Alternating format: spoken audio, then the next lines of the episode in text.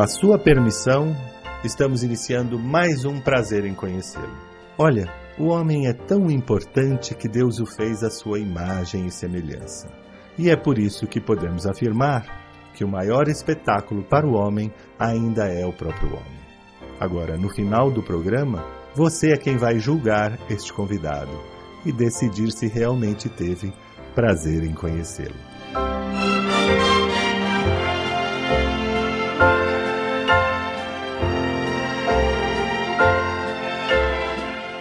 Brancato Neto apresenta Prazer em Conhecê-lo.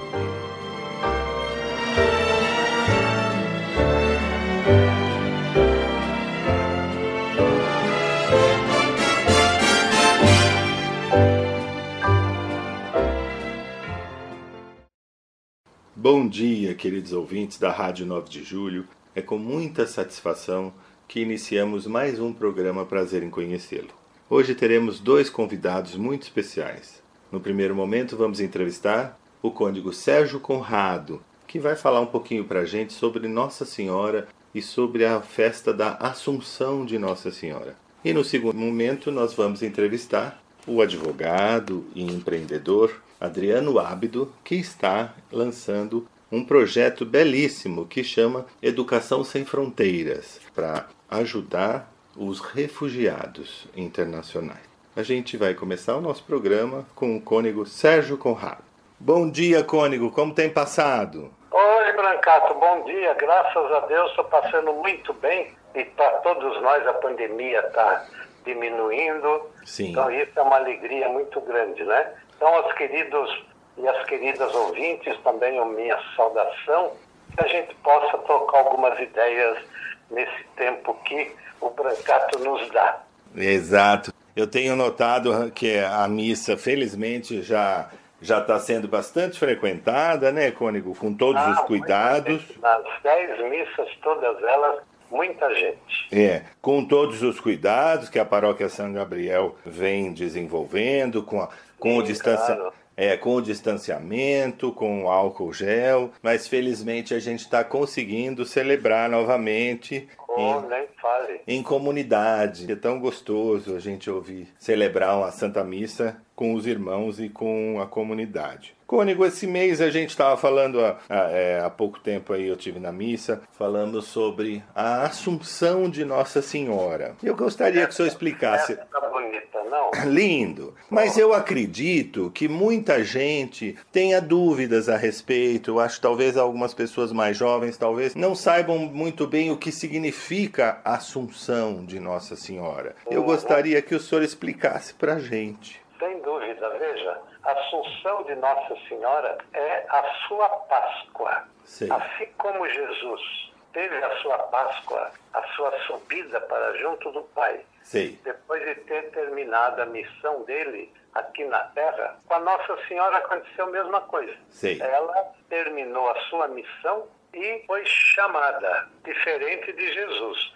Jesus foi ascendido ao céu, isso é, ele subiu por própria força. Certo. Nossa Senhora foi assunta, ela foi tomada por Deus e chamada lá para cima. Certo. Os dois verbos latinos muito importantes, ascendere Sim. é subir por própria força Certo. e assumere é ser assumido, né? Então Sim. ela, terminada a sua missão na Terra, Deus, assim como a privilegiou na escolha para ser a mãe de Jesus, Sim. não ia deixá-la na, na Terra, não é? Sim. Então, tanto é que no início da igreja, primeiro século, segundo sobretudo, Sim. Essa festa era chamada Festa da Dormição. Sim, já ouvi. Nossa Senhora dormiu. Sim. Nossa Senhora dormiu. Depois, só no século VII é que foi tomando esse outro nome, Assunção. Mas no Oriente ainda se fala muito da dormição de Nossa Senhora. Né? Sim. E em 1950, o Papa Pio XII decretou o dogma da Assunção. Então é um dogma de fé. Sim. Que Nossa Senhora foi elevada de corpo e alma para junto de Deus. Certo. Ela ela subiu. Na verdade, não foi ela que subiu, né? Deus a, a, Isso, a elevou. Foi chamada. Foi chamada, então por graça, por obra divina, ela foi exaltada ao céu em corpo e alma. Em corpo e alma. Quer dizer, nunca foi encontrado o corpo de Nossa Nada, Senhora. não foi encontrado nada. Que E coisa é mais que linda. foi uma coerência de Deus. Sem assim como ele a escolheu desde o seu nascimento para ser a, a doadora do, do Salvador do mundo, Sim. ele não quis também que essa, esse corpo e essa alma ficassem na terra, não é? Então chamou-a logo para junto dele. E, a meu ver, é o nosso caminho. Sem dúvida. Nós todos estamos labutando, caminhando Sem para um dúvida. dia estarmos junto de Deus. Ah, sem dúvida. Como dizia meu pai, sempre falava de uma maneira humorada. Se eu, eu que sou humano, se eu pudesse, eu salvaria minha mãe. Imagina Jesus, né? Pois é. se eu pudesse, eu não ia deixar minha mãe. Oh, nem fale. E É. depois é a maior festa de Nossa Senhora. Sem dúvida. É a maior festa. Tanto é que se cai o 15 de agosto na semana, Sei. a festa é no domingo seguinte. Esse Ah. ano coincidiu que o dia 15 foi no domingo. No domingo, Mas exatamente. semana que vem já vai ser na semana, então a festa vai ser no domingo seguinte. domingo seguinte. É uma festa soleníssima, soleníssima. Cônigo, se tem ideia, mais ou menos, se sabe com que idade aproximadamente Nossa Senhora ascendeu ao céu? Olha, pelo, pela idade do São João Evangelista, que viveu 112 anos, Puxa. Seguramente é na ilha de Patmos, ele se exilou lá Sim, né, para fugir do, do imperador, estava matando todos os cristãos, ele foi para lá sim. e ficou lá. Então, Nossa Senhora deve ter alcançado uma certa idade eh, anciã, mas não se sabe exatamente qual idade. Não se sabe, né? Depois não se fala mais nada de Nossa Senhora depois da ressurreição de Jesus. É, é verdade. Acho que também foi por providência de Deus para ficar assim como ela veio, ela foi. Sim, sim, Né? sim. Cônigo, depois disso, a devoção mariana se desenvolveu muito na igreja, Muito, é. porque Nossa Senhora depois teve diversas aparições. Sim. Fátima, De diferentes títulos, né? sem dúvida, em Fátima, em Lourdes. Eu acho que ela continuou, continua até hoje trabalhando pela igreja. Claro, claro. O- Ela tem um lugar especialíssimo na história da salvação, que foi ela que trouxe, por vontade da Trindade Santa, trouxe o menino Jesus, trouxe o Redentor do mundo. Sim, Por isso que na ladainha dela, ela é chamada de Arca da Aliança. certo. né? Então, aquilo que os judeus, quando foram em busca da terra prometida, Sim, levavam a Arca da Aliança, que era uma coisa eh, muito sagrada, sim, Nossa Senhora também tem o título de Arca da Aliança, porque trouxe no seu seio o Redentor. certo. A nova aliança, né? Exatamente. A nova aliança. E o importante também é a gente saber que ela teve livre-arbítrio, Cônigo. Claro. Ela disse o sim, ela poderia dizer não. É. Tem uns escritos imaginando como é que seria. É. Mas é muito fantasioso. É, quem dúvida. Mas o importante é isso, é que Deus, na sua graça, na sua bondade, ele não interfere na liberdade do ser humano, nem mesmo na liberdade de Nossa Senhora, né? Exatamente. Então, se ela dissesse não quero, eu não, não, né, não quero ser a mãe do Senhor, eu tô sem tempo agora, ai, tô muito ocupado. É, eu não estou entendendo muito o que, que é isso, né? Exato, não sei o que é isso, não, não teria acontecido. Então, essa é a beleza, ela não, não foi imposta à maternidade, né, Nossa Senhora, como nada de Deus é imposto a nós É, humanos. Né? depois aquela declaração que ela fez quando ela foi visitar Santa Isabel, Sim, sim. né, que a Santa Isabel exaltou-a, a mãe do meu Senhor e tal, ela simplesmente disse: O Senhor fez em mim maravilhas. É.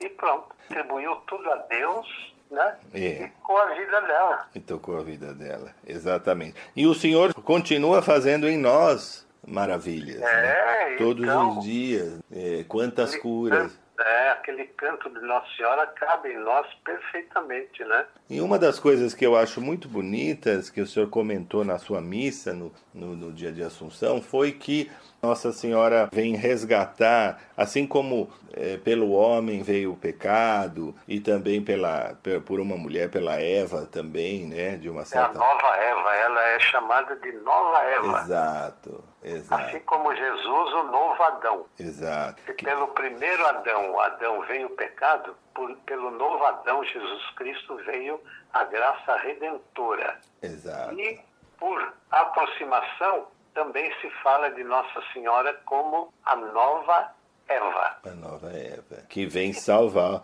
ajudar a salvar é, o mundo. Que vem dar vida nova aos filhos. Nesses tempos que a gente tem conversado tanto sobre o papel da mulher na sociedade, sobre. Você vê como a nossa igreja é, é, é moderna, entre aspas, nesse sentido. É uma das religiões É. que eu conheço, acho que é a única, que, que traz a salvação, né, a ideia de, de, de a salvação do mundo, através de uma mulher. Exatamente. Porque as Não que outras. ela seja Deus, aos Não, mas ela esteve muito unida a Jesus Cristo, né? exato. Foi instrumento, né, Cônego? É, Ela foi dúvida. instrumento. Cônego, eu vou pedir para o senhor licença, nós vamos sair para um intervalinho e nós voltamos já já, ao som da Ave Maria em aramaico, a língua nativa de Jesus.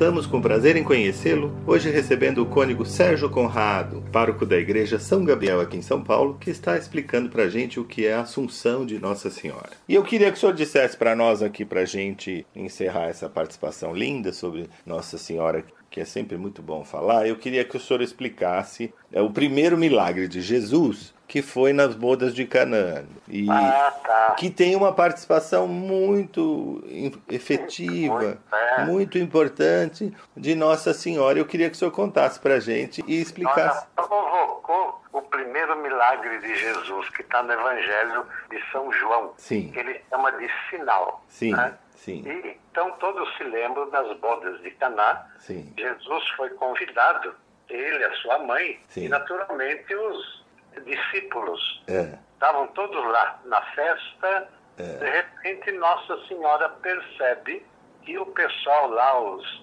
encarregados da festa, estavam um pouco em, em- em dificuldades, porque o vinho acabou. é, Né? Mas ela deu um cutucão em Jesus e falou: Filho, é, eles não têm mais vinho. E Jesus deu com os ombros, dizendo: Mas, mãe, nós não temos nada com isso, nós somos convidados.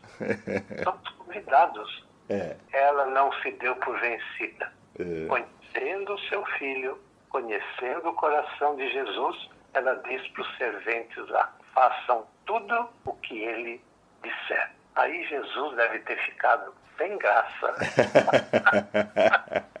deve ter ficado espantado. Falou: encham então aquelas talhas de água. Eles encheram e ele a, a transformou num delicioso vinho, né? Que até o, o chefe da festa falou pro noivo, mas escuta, em geral a gente dá o vinho bom um pouco no início.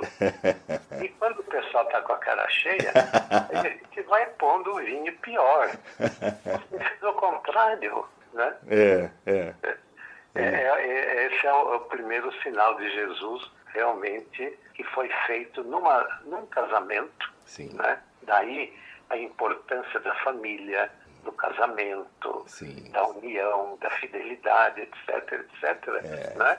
E com Nossa Senhora junto. a intercessão. A, a grande mensagem, eu sempre digo para o nosso pessoal aqui, É, devoção a Nossa Senhora é ótimo, todos nós devemos ter devoção, gostar dela, pedir a sua intercessão, mas nunca nos esquecermos de Jesus Cristo. com Porque ela certeza. não quer devoção para ela. Não, Ela quer que a gente faça o que Jesus pede.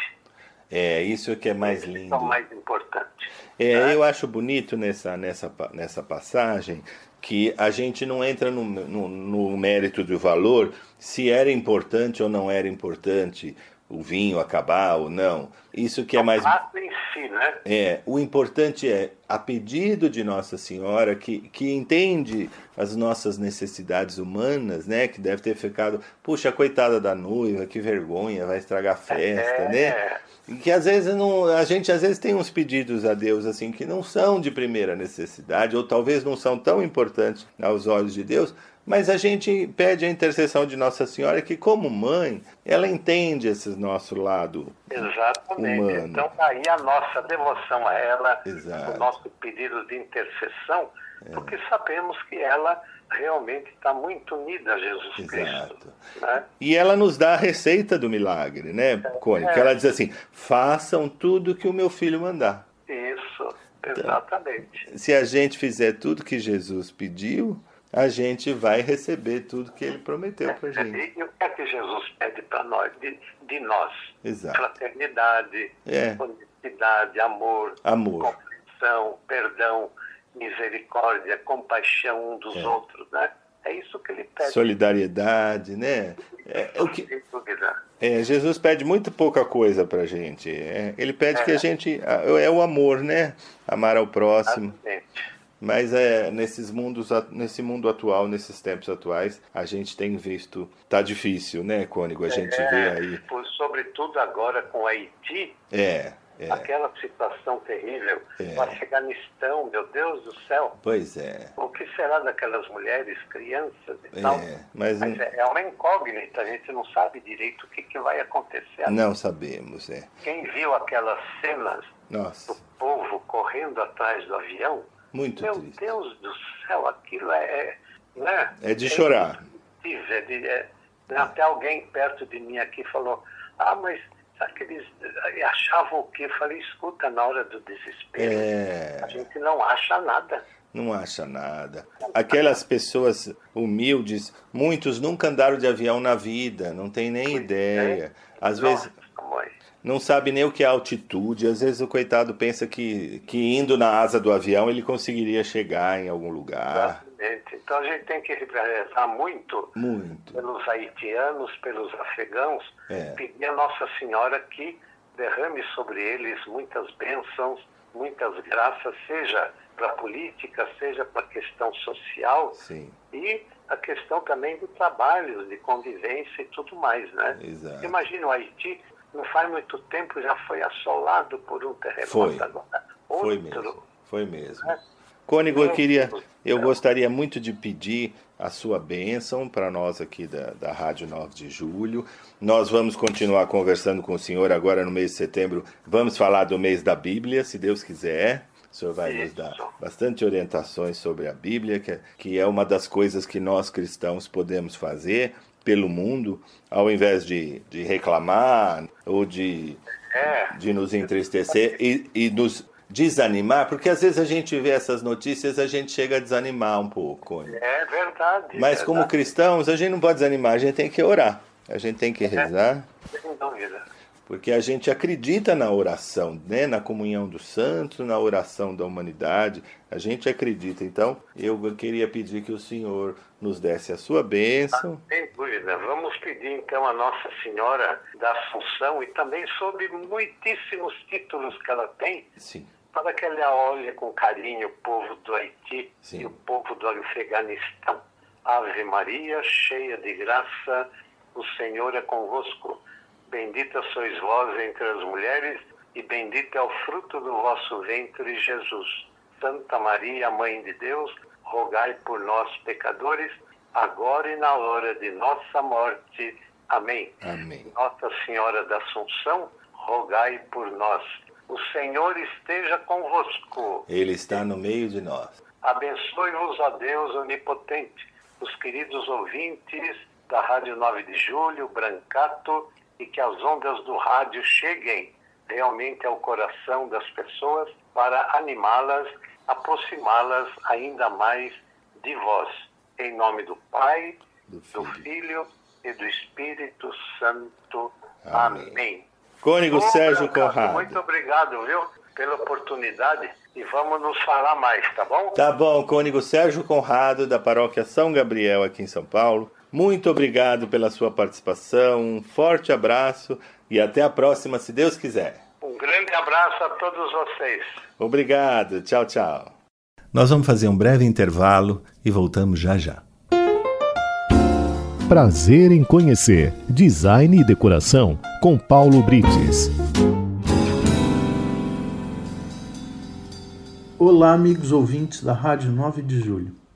Eu sempre falo por aqui que o ideal é você sempre procurar um profissional especializado para te orientar e te ajudar na hora da construção ou na reforma de sua residência, seja para um projeto arquitetônico ou projeto de interiores. Mas você sabe a diferença entre os dois? Muita gente faz confusão e acha que ao contratar um serviço, o outro está incorporado ao valor, e não é bem assim. Um projeto arquitetônico é relativo à forma construtiva, ou seja, engloba vários projetos complementares, que são os projetos de fundação, estruturas, projetos de hidráulica, esgoto, elétrica, enfim, tudo que se refere à parte básica da sua residência. Já o projeto de interiores tem um apelo funcional e estético, ou seja, é um complemento do projeto arquitetônico. É no projeto de interiores que vamos definindo os granitos, porcelanatos, azulejos, cores das paredes, detalhamento de forros e luminárias, novos pontos de elétrica, marcenaria E entra aí também a especificação de eletrodomésticos, escolhas dos mobiliários, tecidos das cortinas, tapetes, enfim, tudo que for relacionado a acabamentos são pertinentes ao projeto de interiores. Portanto, o projeto arquitetônico fornece a base para o projeto de interiores, que entra com os acabamentos e definições mais finas. Acontece que muitas vezes as pessoas contratam um arquiteto para execução de um projeto e ficam na expectativa de que ao final terão o um projeto de interiores embutido no serviço contratado. E não é assim que funciona. Alguns arquitetos preferem trabalhar a parte essencial, quer dizer, a estrutural, outros a parte de interiores. Há ainda os que executam as duas funções. E o projeto de interiores também pode ser executado pelo designer de interiores. Lembrando que os serviços de ambos os profissionais se complementam, ou seja, quem faz interiores precisa sempre das informações e especificações dos projetos essenciais. Se o caso é um imóvel que você comprou na planta, você pode já contratar o profissional para execução do projeto de interiores, seja ele o arquiteto ou o designer.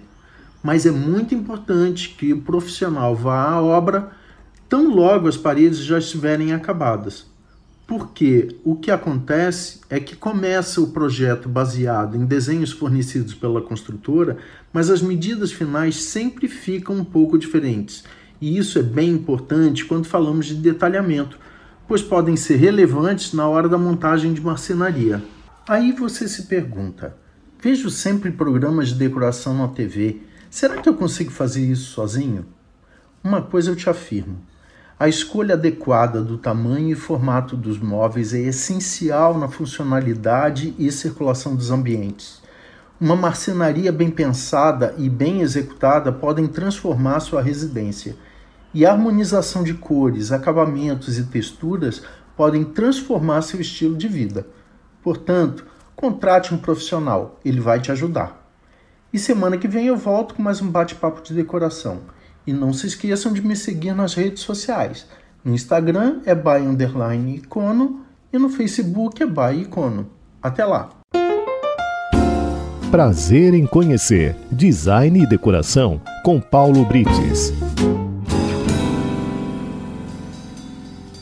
Voltamos com prazer em conhecê-lo, hoje recebendo o fundador do Instituto Educação Sem Fronteiras, Adriano Ábido. Todo mundo fala, agora na pandemia mais do que nunca, da importância da educação.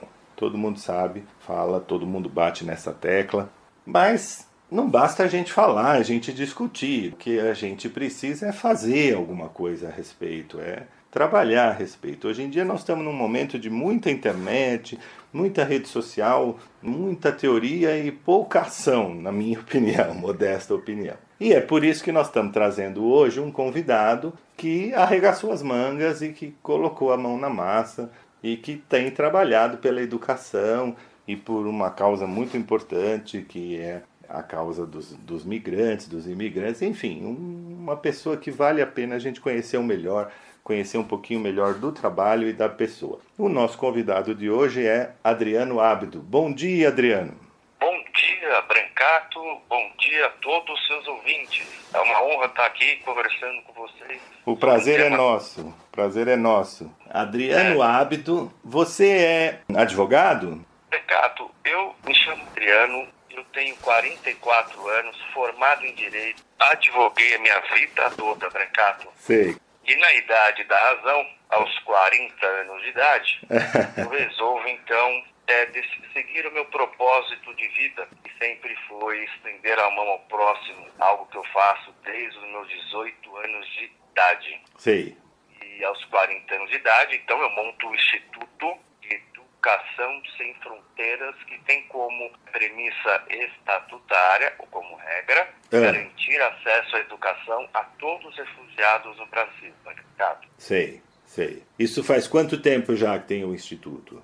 Instituto é novo. Ah. O Instituto é novo. Estamos falando no período de dois anos. Ah, que a bacana. Estava pronto para decolar, sala locada, equipe pronta para o trabalho, veio a Covid Pois é. Mas o período, dessa, o período todo dessa crise sanitária nos trouxe um momento de planejamento, Sim. de projeto, de desenhar aquilo que realmente seria útil ao nosso, aos refugiados.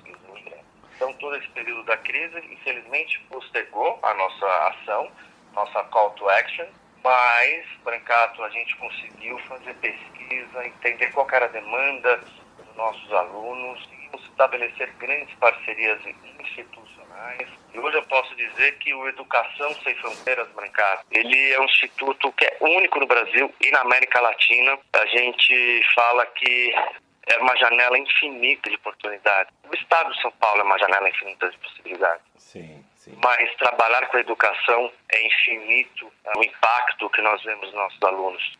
Os nossos alunos são muito vulneráveis, Brancato. Vocês hoje acompanham a situação do Afeganistão, da chegada dos sírios, dos haitianos no Brasil. Eles têm muitas outras histórias para contar. Mas o Educação Sem Fronteiras nasce como um instituto único, com um trabalho muito forte, com, vindo com essa transição planetária e chegando com uma era do impacto. Sim. Nós nascemos para trazer impacto na vida das pessoas, Brancato. Então vamos por partes. A gente tem tempo aqui, eu quero conhecer bem esse, esse projeto e quero conhecer bem você também. Mas antes, nós vamos fazer um breve intervalo e voltamos já já. too. I watch them bloom for me and you, and I think to myself, what a wonderful world. I see skies of blue and clouds of white and the brightness of day. I like the dark and I think to myself, what a wonderful world.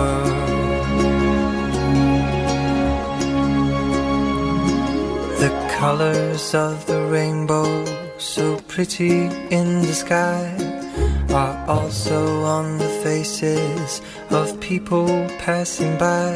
I see friends shaking hands, saying, How do you do?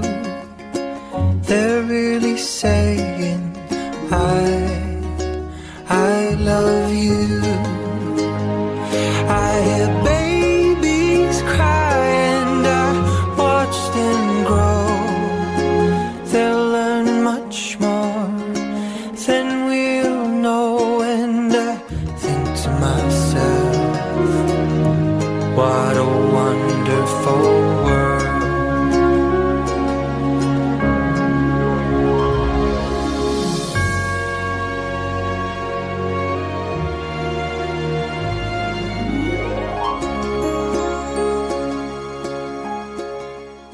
Voltamos com prazer em conhecê-lo, hoje recebendo o fundador do projeto Educação Sem Fronteiras, Adriano Ábido.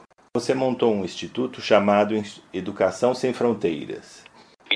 Isso. E, e esse instituto é voltado à educação, a promover a educação a refugiados. Perfeito. A gente, quando começou, eu, eu tenho um histórico até para você, de onde eu vim, onde eu estou e para onde eu vou. Eu sou descendente de austríacos, então meu bisavô fugido da, da Primeira Guerra Mundial. Sim. Então, outro, outro dia eu estava conversando com uma repórter da TV Aparecida e naquela entrevista eu fui lembrar aquilo que nós chamamos de memória celular. E naquele momento eu, eu lembrei que meu bisavô austríaco, ao chegar no Brasil como refugiado, fugindo da guerra, ele trouxe uma granada.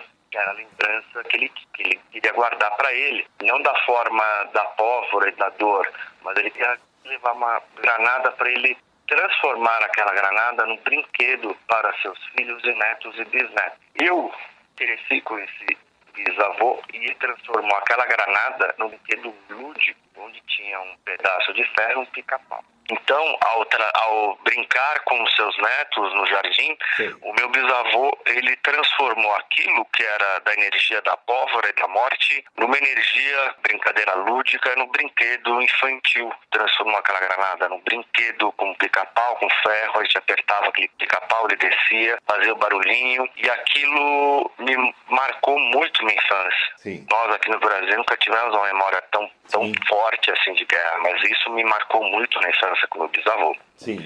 Por parte de pai, também meus bisavós eh, vieram para o Brasil de origem sírio e libaneses. Certo. Então, dos dois lados, imigrantes, Brancato. Sim, sem dúvida. Como quase todos nós aqui em São Paulo, né? Brancato também é imigrante, quase todos viemos de, de... O Brasil é um, uma cultura de, de imigrantes, todos somos, né? Então, nesse momento da entrevista, Brancato, naquele momento que eu faço a entrevista, eu me lembro de uma memória de infância. Sim. E aquilo é, só me puxou para uma memória recente, quando em 2017 estávamos eu e minha esposa fazendo uma viagem na cidade de Nova York. Sim. E nessa viagem, nós fomos tomar um café da manhã num hotel. E ali, sem nenhuma pretensão, finalizando a viagem, aproxima um maître de um restaurante hum. e diz: Vocês são brasileiros, vocês estão falando português. Eu sou sírio e moro aqui na cidade de Nova York há muito tempo. Eu tenho um sobrinho hum. de nome Mohamed que mora em São Paulo. Ele está numa comunidade de Guarulhos. Eu não sei nem que é comunidade, nem que é Guarulhos. Vocês poderiam olhar ele para mim? Olha. Naquele momento, Brancato, você não sabe quem é a pessoa. Até minha esposa ainda falou, é um homem bomba. Não é um homem bomba. Esse homem veio com os olhos brilhando. Ele está buscando por socorro, por auxílio. Ele não tem ninguém para olhar para esse sobrinho em São Paulo. Vou lhe dizer, Brancato, que a melhor refeição da viagem, que foi no dia seguinte nós fomos visitar essa família no apartamento deles na cidade de Nova York, foi a melhor refeição da viagem, porque foi feita pela mãe do Mohammed, uma, uma refeição feita com muito carinho, com ah, muito amor. Quer dizer, ele te perguntou do, do parente, né, porque estava em São Paulo, e te convidou para almoçar na casa dele. Exatamente. A minha Olha. esposa falou, são homens bombas, a gente não vai sair vivo. Eu falei, vai sair vivo. Pessoas maravilhosas, os olhos estavam brilhando. E foi um, foi um momento muito, muito, foi o melhor momento da nossa viagem. Por dizer a verdade, foi o momento que nós, nós fomos recebidos com uma família que nós nunca, nunca tínhamos conhecido na vida por pessoas diferentes, por outros povos, outras raças, outros que falam outras línguas, mas que nos trouxeram um carinho, um amor e uma empatia enorme. Ao retornarmos para o Brasil, nós conseguimos então, isso em 2017, retornamos para o Brasil e conseguimos tirar esse refugiado da comunidade. Hum. E ali, dentro de um, de um de A Z, nós conseguimos dar moradia, conseguimos um emprego na casa da tia da minha esposa, é. moradia, e no final ainda o Mohammed é sorteado com uma, uma espécie de green card, e ele então retorna ou ele reencontra seus familiares em Nova York depois de muitos e muitos anos. Todo aquele ciclo nos trouxe muita alegria, uma, uma, uma, um otimismo perante a vida, um, uma positividade infinita, Brancato. Mas que coisa, né? Um café, às vezes, num, num hotel, um, uma conversa tão rápida muda a vida da gente, né, Adriano? Que coisa impressionante. Eu vou fazer um intervalinho, a gente volta já já.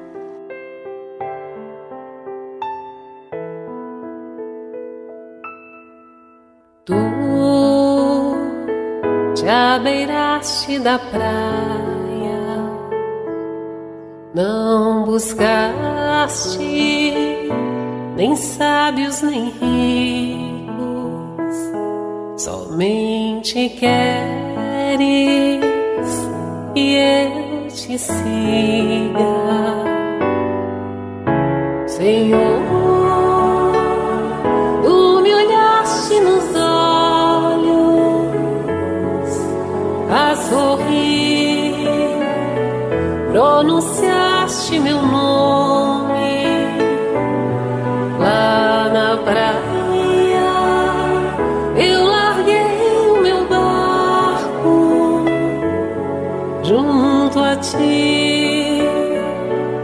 buscarei outro mar.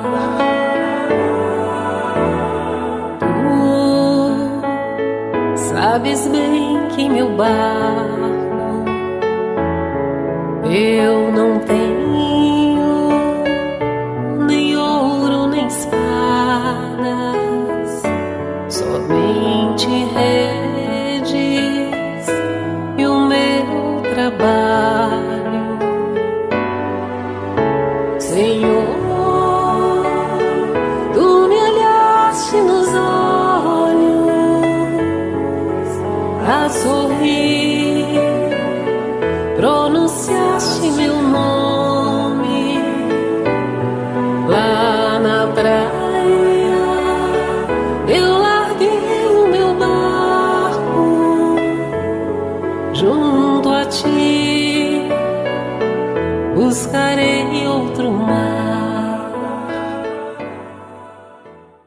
Voltamos com prazer em conhecê-lo, hoje recebendo o fundador do Instituto Educação Sem Fronteiras, Adriano Ábido. E daí você resolveu continuar ajudando os imigrantes, os refugiados? Aí em 2018, com o falecimento da minha sogra, Sim. nós então resolvemos sair da figura da pessoa física Hum. e fazer um trabalho sério e profissional. Certo. Resolvemos então abrir um instituto através de um escritório de advocacia Sim. e um escritório de contabilidade. Sim. E ali nós abrimos o nosso CNPJ que nasce no meio da pandemia, em março de 2020. Certo. Então, Bem no, auge, naque- né? no, no início do. Bem no início do lockdown praticamente, né? bem no início do lockdown, bem, bem no início, foi bem no início, Brancato. E quando e o momento que antecedeu o Educação Sem Fronteiras, eu posso lhe dizer que foi um momento que nós eu tive uma, uma espécie de mentora que ela me mostrou o caminho a seguir, onde ela deixou eu tomar as minhas decisões, ela deixou eu entender o caminho que eu queria no meu coração Sim. qual era o propósito da minha vida. Propósito é ajudar o próximo. Sim. Propósito é fazer o bem. Sim. Qual que é o melhor caminho? Eu estava no meio, sempre estudei muito, Brancato. Educação sempre fez parte da minha vida. Sim. Eu acho que eu nunca saí de uma sala de aula. E eu estava fazendo, terminando o MBA na Fundação Getúlio Vargas em Relações Internacionais, terminando o Direito Comparado e Direito Internacional na, na USP, na Sanfran. E naquele momento eu também estava estudando, Brancato, a história de vida do Jorge Paulo Leman, através do livro que chama Cultura de Excelência. Sim. Esse livro Cultura de Excelência mostra como a Fundação Estudar nasceu. Ele começou a dar e doar scholarship, que são bolsas de estudos para os melhores alunos ou para os seus melhores profissionais que não tinham condições de pagar uma bolsa de estudos em Harvard, Oxford ou Stanford. E aquela e aquela doação que era uma doação única familiar virou, cresceu muito. E ele e os sócios dele montaram então a Fundação Estudar. E hoje é a maior fundação do Brasil. É verdade. E naquele momento, eu estudando e fazendo tanta pesquisa na área da educação, Brancado, eu faço mapeamento, e isso é muito importante dizer para os seus ouvintes, É. que é possível traçar um caminho de empreendedorismo, porque eu desenhei um caminho de empreendedorismo social. Então ali eu fiz um desenho, mapeamento dos principais institutos e organizações da sociedade civil que trabalham com refugiados Certo. todo o território nacional. Certo. Aquele meu mapeamento, Brancato, mostrou para mim, aquele mapeamento, Brancato, mostrou para mim que 90% das, das entidades eram de, são instituições religiosas. Sim. A Igreja Católica, através da Caritas, os Mormons, através do Carlos Luiz Martins, você tem a ADRA, você tem várias, várias instituições religiosas, o INSEC, você tem as irmãs escalabrianas que fazem um trabalho em Brasília muito bonito através da irmã Rosita. Você tem o serviço jesuíta aqui no Brasil também. Sim. E eu comecei a ver que um trabalho desse é um trabalho de muito impacto, é muito importante. E aquilo já tinha tocado meu coração desde a história do meu bisavô, desde a história de ajuda do Mohammed. Mas ali eu consegui então entender que no Brasil, na hora eu desenho vejo que 90% das organizações da sociedade civil eram igrejas, 10%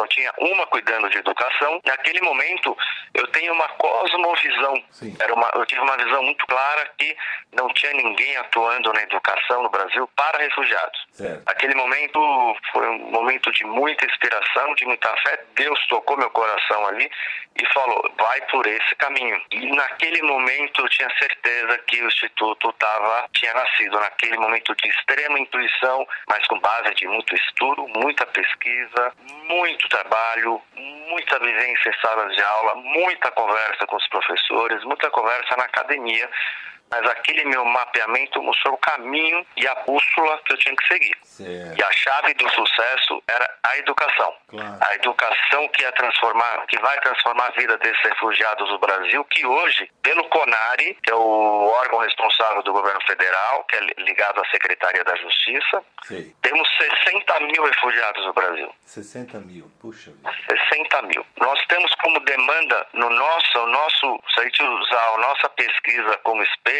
nós temos hoje mil alunos cadastrados, Sim. a gente tem 30% demandando cursos de ensino superior. Então, se a gente fizer uma conta de 30% sobre 60 mil, a gente tem aqui pelo menos quase 20 mil alunos querendo estudar no Brasil ensino superior e não conseguem, seja pela dificuldade, Sim. lo- localização, sua maioria mora em regiões que são muito longes em função do, do custo de vida, de habitação e, lógico, pelo, pelo custo das mensalidades. Então, o Educação Sem Fronteiras é um hub articulador de bolsa de estudos, isso na, na área privada. Sim. Na área pública, essa é a grande notícia, nós estamos com curso preparatório, já temos 30 vagas, todos refugiados aqui em São Paulo, na Universidade Federal de São Paulo, na Unifesp. Já temos 60, 70 alunos que nós vamos preparar nesse cursinho pré-vestibular e eles vão ter uma prova direcionada, prova direcionada para eles.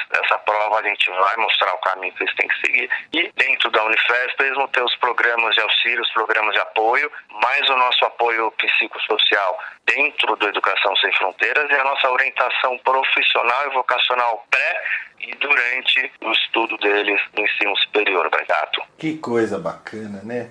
Bom, eu imagino a situação do refugiado, ela é muito, muito triste, muito complexa, porque já é uma situação muito vulnerável.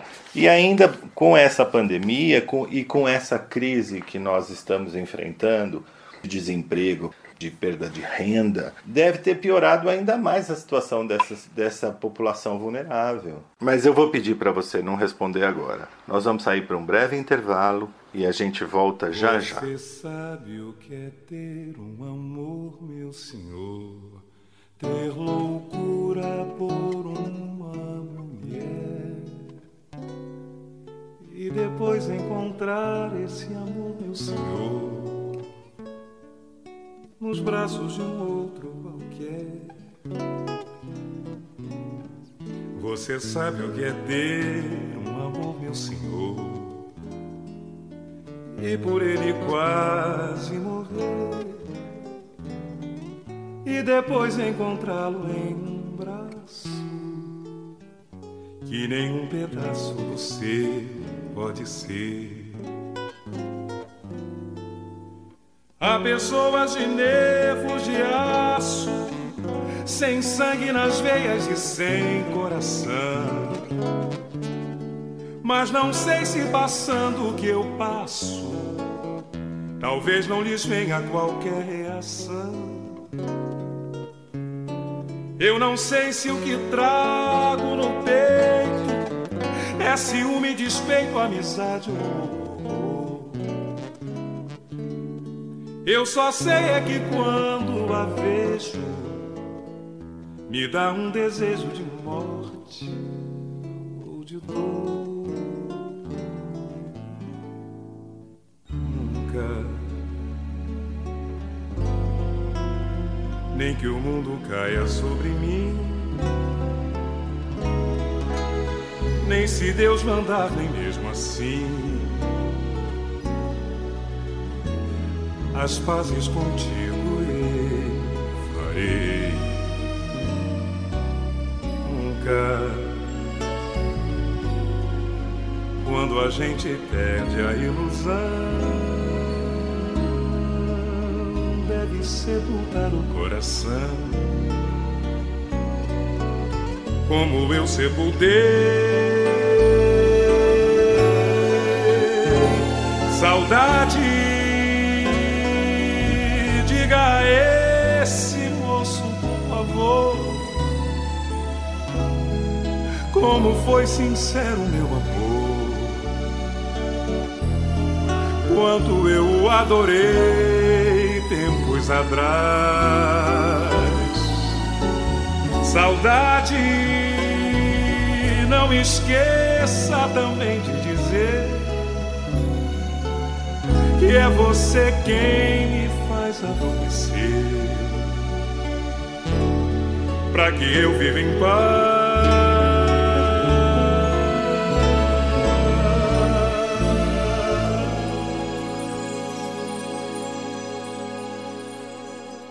Voltamos com prazer em conhecê-lo, hoje recebendo o fundador do projeto Educação Sem Fronteiras, Adriano Ábido. Nós temos aqui, Brancato, uma pesquisa, inclusive faz parte do nosso relatório. Sim. 46% dos refugiados estão desempregados, Nossa. 16% são autônomos e nós temos 36,9% são empregados.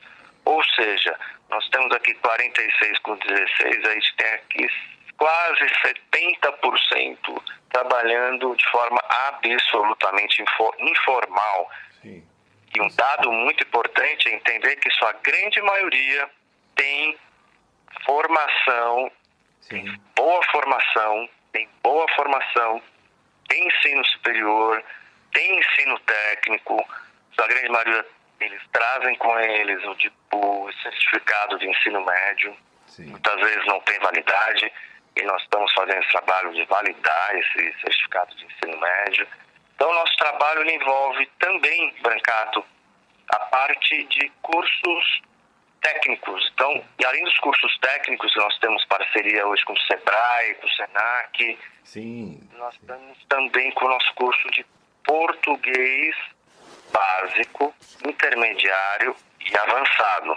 Que bacana. A gente se coloca no lugar do refugiado quando a gente viaja, mesmo apesar de você viajar, às vezes num país que você fala o idioma, mas só pelo fato de não ser teu idioma, a gente já se sente um pouco inseguro quando a gente viaja, quando a gente vai passar pela, pelo, pela alfândega do país ou quando a gente vai passar por, pela imigração, você já sente uma certa insegurança e você está preparado, tem um conhece um outro idioma, está com seus documentos, está com geralmente com algum familiar. Imagina o que é você ser refugiado num país que você não fala a língua, você não tem dinheiro, você não tem ninguém para te ajudar. Deve ser uma coisa assustadora, né? assustadora.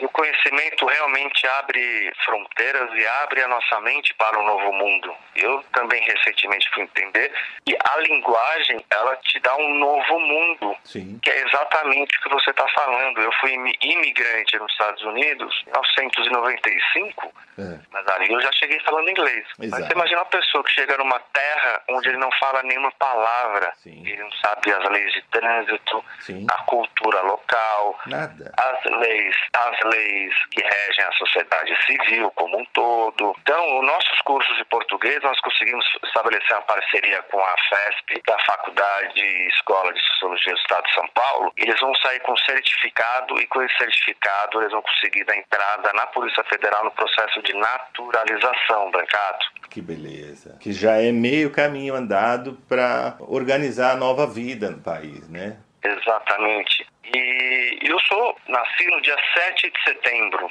Brancato, e eu sou uma pessoa extremamente, amo o nosso Brasil, nós amamos esse nosso país. E a minha esposa sempre pergunta, Adriano, por que imigrantes? Minha resposta para ela é sempre, eles são, antes de imigrantes, eles são pessoas, antes de refugiados, eles são pessoas de carne e osso, eles são que nem a gente. É. Só que eles chegam aqui no Brasil, não, ninguém estende a mão para eles. E eu fui lembrar recentemente recentemente aqui no estado de São Paulo, na década de 70, Brancato, houve um grande êxodo de nordestinos para o estado de São Paulo. Sim. E eu tenho relato de nordestinos que falaram que sofreram muito preconceito no estado de São Paulo. Então você imagina, nós não precisamos ir muito além com o imigrante, com o refugiado, estou falando de, de migração interna. Sim. Onde nós vemos que, infelizmente, ainda existe o preconceito, mas, e lógico, com imigrantes e refugiados, xenofobia.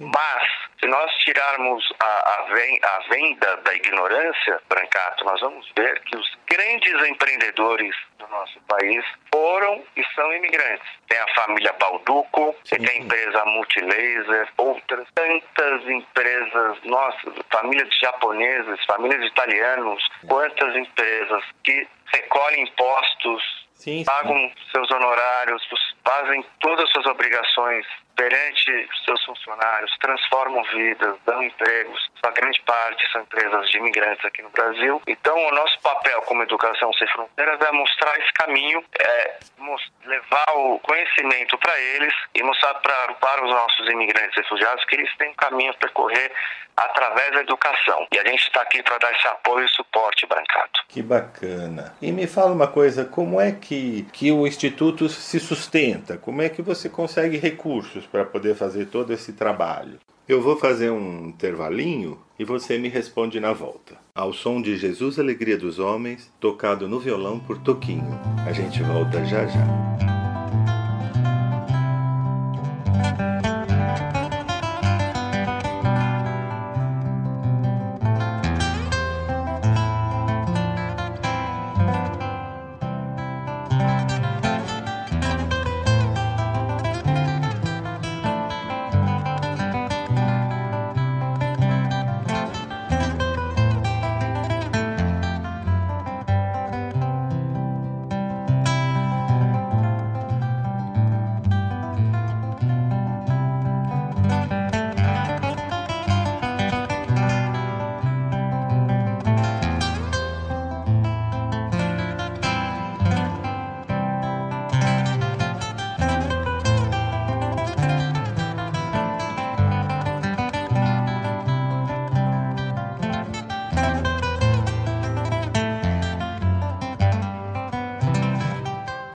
Voltamos com prazer em conhecê-lo, hoje recebendo o fundador do Instituto Educação Sem Fronteiras, Adriano Ábido. Brancato, o Instituto ele é formado com recursos próprios, Sim. tanto do Adriano quanto da minha esposa. Então a gente tem no primeiro ano, no segundo ano, os aportes é da nossa família. Sim. E é claro que a gente vai buscar, com o tempo, é, participar dos editais, estabelecer parcerias público-privadas, Certo. buscar parcerias internacionais. Certo. Por Falando enquanto, par- por enquanto você está tudo na mão de vocês. Esse custo todo está sendo da sua família mesmo, seu e da sua esposa. Exatamente.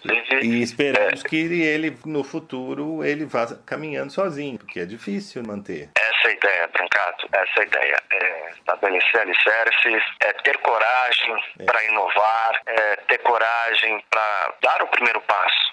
Tem um amigo meu, que é o Fábio Silva, que é o presidente do Transforma Brasil, que ele diz que a gente começa começando. É. Então, e a gente está começando com muita coragem. Se a gente vai se preocupar muito com como é que ele vai andar daqui 10 anos, a gente não começa nem o primeiro ano, né?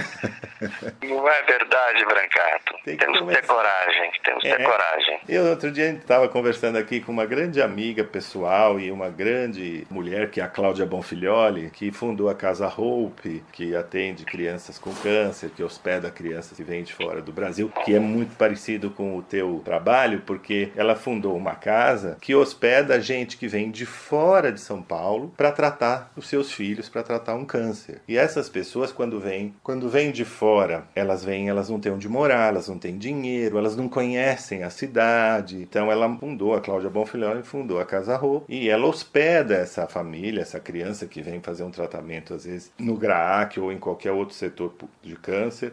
E é um tratamento de um ano, precisa levar, fazer a quimioterapia, precisa dar aula para essa criança não perder os estudos. É alguém que vem de fora, né? É aquele, é aquele samaritano que a gente tem a obrigação de acolher, né? E fazemos com muito, muito carinho. carinho, com muito coração. Exato. E a gente né? tem que começar e meter as caras. E eu acho que uma característica de quem começa uma, um projeto social, como a Cláudia, como você, é essa coragem e a esperança, né? Não, não tem outra forma. Tem que, tem que meter as caras e começar. Recentemente eu fui no instituto, é. numa igreja evangélica, é. instituto de nome INSEC. No final, o pastor olhou para mim, Adriano, aqui Deus é nosso sócio. E eu nunca mais esqueci dessa frase. E é verdade. A gente tem um propósito tão maravilhoso e é de tanto impacto. É uma era que está vindo tão firme, mesmo diante de tanta escuridão, de tanta dor, de tanto sofrimento, de tantas mortes, dessa coletividade que adoeceu tanto durante a pandemia. É. Tanto sofrimento, fora as dívidas bancárias, fora toda, todo o problema de se viver dentro de isolamento dentro de casa, 24 horas, tantos problemas que a sociedade veio. Quando nascem projetos sociais, nesse momento, são projetos que vêm para transformar a humanidade. E, uhum. e, projetos como esse precisam de pessoas como você também, Brancato, como seus ouvintes que estão nos ouvindo,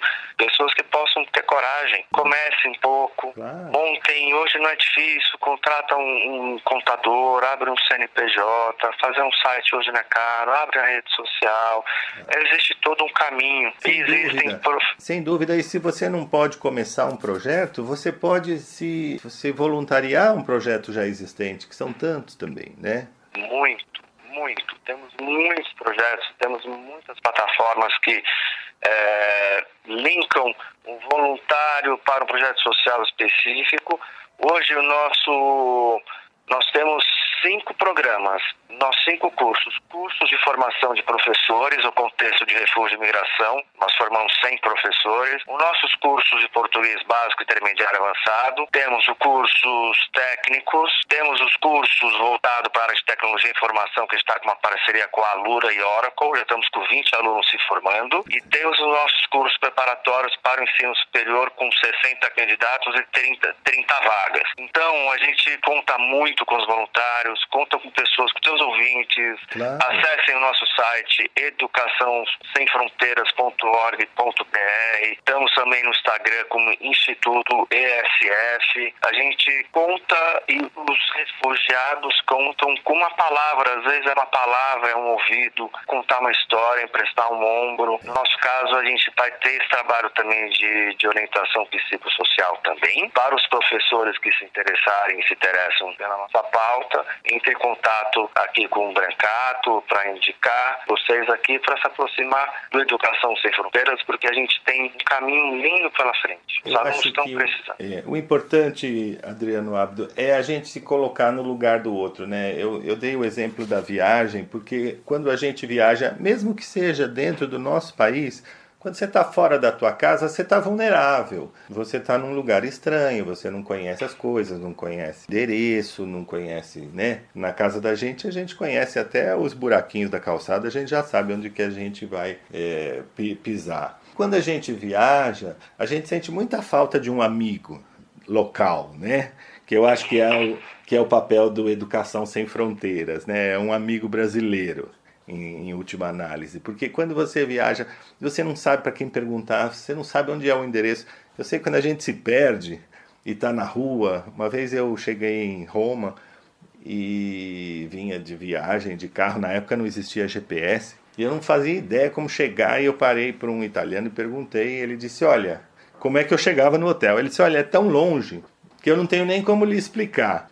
O senhor faz o seguinte, vem atrás de mim que eu levo você até lá. E ele foi com o carro dele na frente, eu fui atrás.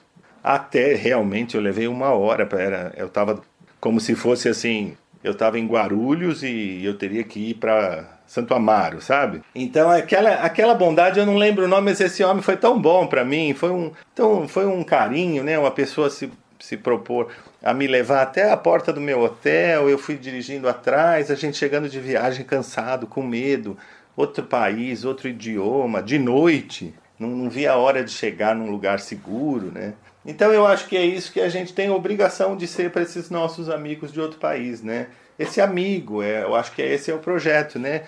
Essa mão amiga, segura, que ele possa confiar. Exato, exato, Ricardo. E eu queria agradecer muito, muito, muito o tempo que você nos concedeu, É, nosso projeto é um projeto humanitário. Nossa pauta é educação duplamente poderosa, porque ela transforma vidas e ela vem com muito impacto. O ato aqui de estender a mão para nós é um ato absurdamente humanitário. Eu te agradeço muito. E outra, eu acho que pessoa, qualquer um dos nossos ouvintes se colocando, né, quando for viajar, nem que seja para uma cidade aqui próxima de São Paulo, já se sente inseguro. A rodoviária já é um local inseguro, né? Você com uma mala na mão, em, viajando num, num ônibus, num avião, você já está mais vulnerável. Imagina essas pessoas que saíram do seu país sem nada, refugiados, né? sem dinheiro, sem falar o idioma, às vezes a família inteira com criança pequena, né? E se vê num lugar estranho, eu acho que isso é, um, é uma obrigação até cristã nossa, né? De ajudar. Isso, como a gente diz, a, a parábola do bom samaritano, que está no Evangelho, que ele passa e vê uma pessoa caída e acolhe e recebe. É tão importante esse, esse acolhimento ao nosso irmão de fora, que está até no Evangelho, é uma das parábolas mais conhecidas do Evangelho, é a do bom samaritano. E acho que é a nossa obrigação como, como sociedade, como cristão, mesmo, mesmo como ser humano, né? Hoje em dia a gente está vendo esse problema tão grave no Afeganistão, né, Adriano? Muito, muito, muito, muito. Tão triste. Infelizmente, muito triste, muito triste, E- muito triste. A gente vê o desespero das pessoas tentando. É, é um direito de todo mundo tentar sobreviver, tentar comer, tentar ser feliz. É um direito do ser humano, né? Tentar a vida. Assim como nossos antepassados vieram. Os, os países são formados de imigrantes, né? Os Estados Unidos é um país de imigrantes. É um país de, de, de imigrantes do mundo inteiro que foram, como dizia minha avó, foram fazer América. Foram, foram melhorar, foram chegaram sem nada e construíram um país e construíram suas vidas. O Brasil também é um país de, de imigrantes. Vamos fazer um intervalinho e voltamos já já.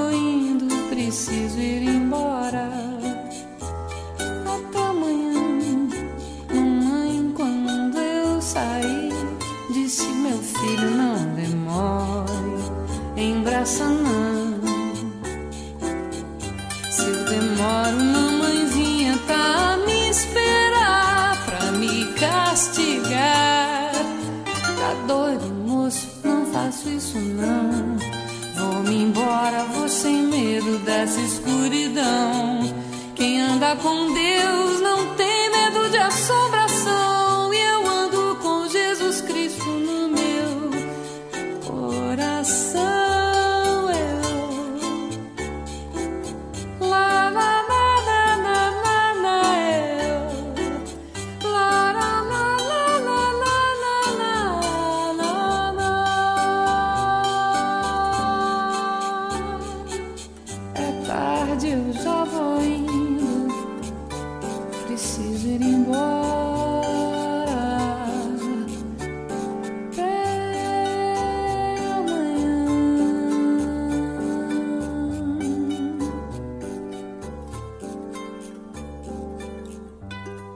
Voltamos com prazer em conhecê-lo, hoje recebendo o fundador do Instituto Educação Sem Fronteiras, Adriano Ábido. Me fala uma coisa, como é que, é que você chega até os refugiados?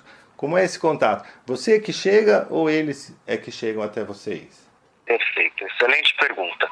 Nós trabalhamos em rede. O terceiro setor, ele Sim. trabalha em rede. Isso significa que um estende a mão para o outro. Sim. O Educação Sem Fronteiras, quando ele nasce, ele nasce de forma absolutamente inovadora e hoje não tem ninguém fazendo o nosso trabalho. Quando a gente estende a mão, pede para os demais parceiros da rede, olha, precisamos que vocês divulguem o nosso trabalho, Sim. eles falam o porquê, a gente mostra os nossos cursos, eles compartilham então na rede deles, avisando toda a rede que existe um instituto sério voltado para a educação para refugiados e imigrantes do Brasil. Certo. Hoje a gente já está com, olha, nem um ano de existência, praticamente um ano e meio, e a gente já está com um mil alunos cadastrados na nossa, nossa plataforma. A gente tem as nossas listas de disparos no WhatsApp e as coisas estão andando, estão andando muito bem. É, não é fácil, né? entre erros e acertos a gente vai, vai caminhando, vai encaminhando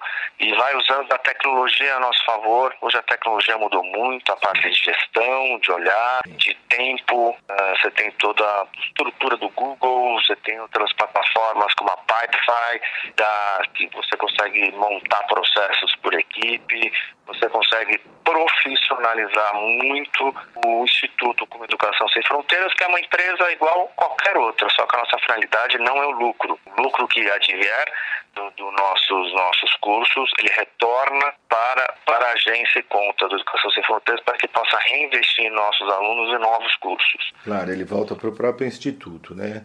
Exatamente. Forma E, de investimento. e por fim, queria dizer que tem muitas passagens sobre refugiados e imigrantes na Bíblia. Tem uma passagem que marca muito também que é, não oprimam um, um estrangeiro. Êxodo, capítulo 23, versículo 9. Não oprimam o, mi- o imigrante. Vocês conhecem a vida do imigrante, porque vocês foram imigrantes no Egito. Não prive o estrangeiro que está perto de você da justiça. Malaquias, capítulo 3, versículo 5. Faça o que o estrangeiro pedir a você. Capítulo Reis, capítulo 8, versículo 41. Deixe a sua porta aberta para o viajante. Jó, capítulo 31, versículo 32. Convide o estrangeiro a entrar. Capítulo Mateus, capítulo 25, versículo 35 e 36. Exatamente. Até os apóstolos eram, eram estrangeiros quando saíram a pregar o evangelho, né? E Jesus fala: se vocês não forem bem recebidos né, na casa que baterem, vocês é, limpem os sapatos, não levem nem a poeira dessa casa. Então, O próprio José e Maria também Eram ou saíram fugidos da Palestina É. para o nascimento de Jesus e também sofreram perseguição, Sim. foram refugiados também. também foram refugiados. Que coisa linda, né? Eu sempre tenho comentado aqui no, prog- no programa, a gente tem passado momentos difíceis. Se a gente não aproveitar esses, esses momentos difíceis para aprender alguma coisa, para crescer um pouco, eles foram em vão, completamente em vão. né? Só foi sofrimento desnecessário, né? Então eu acho que uma, uma das coisas que fez muita gente pensar nessa pandemia foi o sofrimento do ser humano, em todos os sentidos, né? E agora, mais do que nunca, estamos acompanhando aí esse sofrimento no Afeganistão, e são cenas muito marcantes, população correndo atrás do avião, né? Tentando desesperadamente se salvar, e a gente fica pensando, às vezes, em vez da gente ficar triste, Adriano, em vez da gente ficar triste e achar que o mundo está muito ruim, a gente pode se engajar em alguma coisinha e começar a fazer alguma coisa do nosso lado, né? Essa é a minha sugestão. Já que a gente está vendo tanta coisa difícil, vamos nos voluntariar num projeto, vamos conhecer melhor outros projetos, vamos, vamos fa- fazer alguma coisa. Eu acho que quem está fazendo alguma coisa para o seu irmão não tem tempo de ficar triste nem de ficar desanimada. Exatamente. quando você estende a mão pro teu próximo, quando você ajuda teu próximo, você já não tem mais tempo. É. Você muitas vezes vai, você está se ajudando. Com É, o- esse é o principal ponto. Com certeza, a gente recebe mais do que dá, com certeza. Quando você começa a olhar para o teu irmão, você, o seu problema fica muito menor, né? O- A gente para de olhar para o próprio umbigo e, e a vida vida melhora muito, muito para quem dá e para quem recebe. Arrisco dizer até mais para quem dá. E como você falou de Deus, Deus como sócio da, da nossa empreitada, meu pai dizia: Deus não fica devendo nada para ninguém. Às vezes ele paga até adiantado. Então não se preocupe. meu pai falava sempre isso: Deus não fica devendo nada para ninguém. Faz o que você tem que fazer porque você sempre vai receber mais do que fez. Meu pai foi um homem muito sábio. É Ele verdade. sabia dos realmente como a vida e a gente tem que estender a mão próximo, um planeta redondo. É. E a gente está aqui, uma manhã te ajuda, outra manhã te é ajudado, É. e a vida é um ciclo, e a vida passa tão rápido. Passa. Vamos aproveitar esse momento, momento que a gente tem para estender a mão para quem precisa. Eu encontrei na educação uma grande ferramenta de, de transformação. E Sem dúvida, sem dúvida. para finalizar, até o Paulo Freire tem um grande, grande citação de Paulo Freire, diz que educação não transforma o mundo, educação transforma pessoas e pessoas transformam o mundo. Exatamente. Adriano, então a- o Instituto tem um local físico, tem um endereço físico? Viaduto Santa Efigênia 66, 12 andar. É um prédio que fica no, ao lado do Mosteiro São Bento, Sim. no centro histórico de São Paulo. Ah, eu conheço muito bem esse prédio, bem ao lado do Mosteiro de São Bento. Lá é o Instituto, lá é a sede do Instituto. Convido você a tomar um café e todos os seus ouvintes vão tomar um café com a gente. Estaremos essa quinta-feira lá. Você é convidadíssimo a vir almoçar com a gente também. Tá família. ótimo então. Olha, eu queria agradecer muito a presença do Adriano Ábido, fundador do Instituto Educação Sem Fronteiras, uma obra social belíssima voltada aos refugiados. Queria agradecer muito a sua participação e dizer que o nosso programa está aberto e quando você tiver mais novidades ou mesmo precisar pedir mais coisas, a gente está aqui à sua disposição. Obrigado, muito obrigado, muito obrigado por esse espaço, por poder conversar com você, pela tua gentileza, pela tua sabedoria, pela tua escutativa. Eu estou naquele momento de querer falar muito, que são muitos projetos, muitos cursos, muitos programas. É, a gente quer doar, quer estender a mão para o próximo e eles estão precisando muito, eles são muito vulneráveis e a educação vem aqui trazer muito impacto. E agradeço mais uma vez, Bancato, e a todos os seus ouvintes, a todos um bom dia e uma semana maravilhosa. Obrigado, querido. Um forte abraço e até a próxima, se Deus quiser. Tchau, tchau. Amém, um abraço.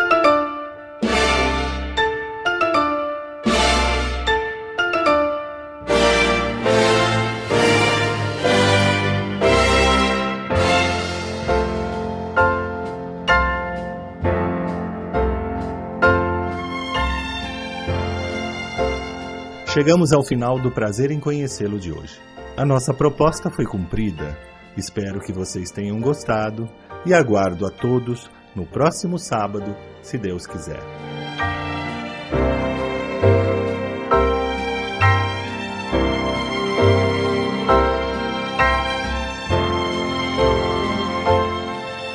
Prazer em conhecê-lo com Brancato Neto, todo sábado, das sete e meia às nove da manhã. Porque o maior espetáculo para o homem ainda é o próprio homem.